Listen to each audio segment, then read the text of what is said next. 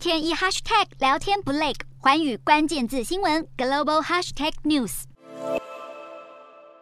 新上任的印度女总统穆尔穆双手合十，对着已经卸任的前总统柯文德与台下的观众致意。这是印度极具历史意义的一刻。原住民部落出身的穆尔穆正式就职成为印度第十五任总统。他在就职演说中不忘呼吁国内弱势族群，即便出身卑微，也能实现远大梦想。隶属于印度人民党的穆尔穆，在十八日的大选中获得国会以及各省议会的大力支持，以极大的差距击败在野党阵营推举的候选人前财政部长辛哈。穆尔穆胜选后创下了好几项纪录，他除了是印度有史以来首位原住民总统与第二位女性总统之外，还是第一位在印度脱离英国统治后出生，也是就任年纪最轻的总统。就连和印度关系紧张的中国领导人习近平都致电穆尔穆，恭喜他成为国家元首。今年六十四岁的穆尔穆。来自印度西部奥里萨省的一个森索族部落，他在一九九七年首次踏入政坛，加入印度人民党，并在两千年选上省议员，之后还担任过奥里萨省商业暨交通厅以及渔业暨畜牧厅的厅长。然而，穆尔木的政治生涯也不是一帆风顺的。他在二零零九年到二零一四年之间，两届的省议员选举都以失败告终。他还在这段期间，因为疾病和意外，失去了包括丈夫、两名儿子和母亲在内的至亲。不过，穆尔木将悲痛转化为力量，并在二零一五年成为加尔克汗德省的总督。他在去年卸任这项职务后，被以印度人民党为首的执政联盟提名竞选总统。他期盼自己成为国家元首后，能让长期以来被剥削的平民和部落原住民受到关注，并提升印度妇女在各个领域的身份地位。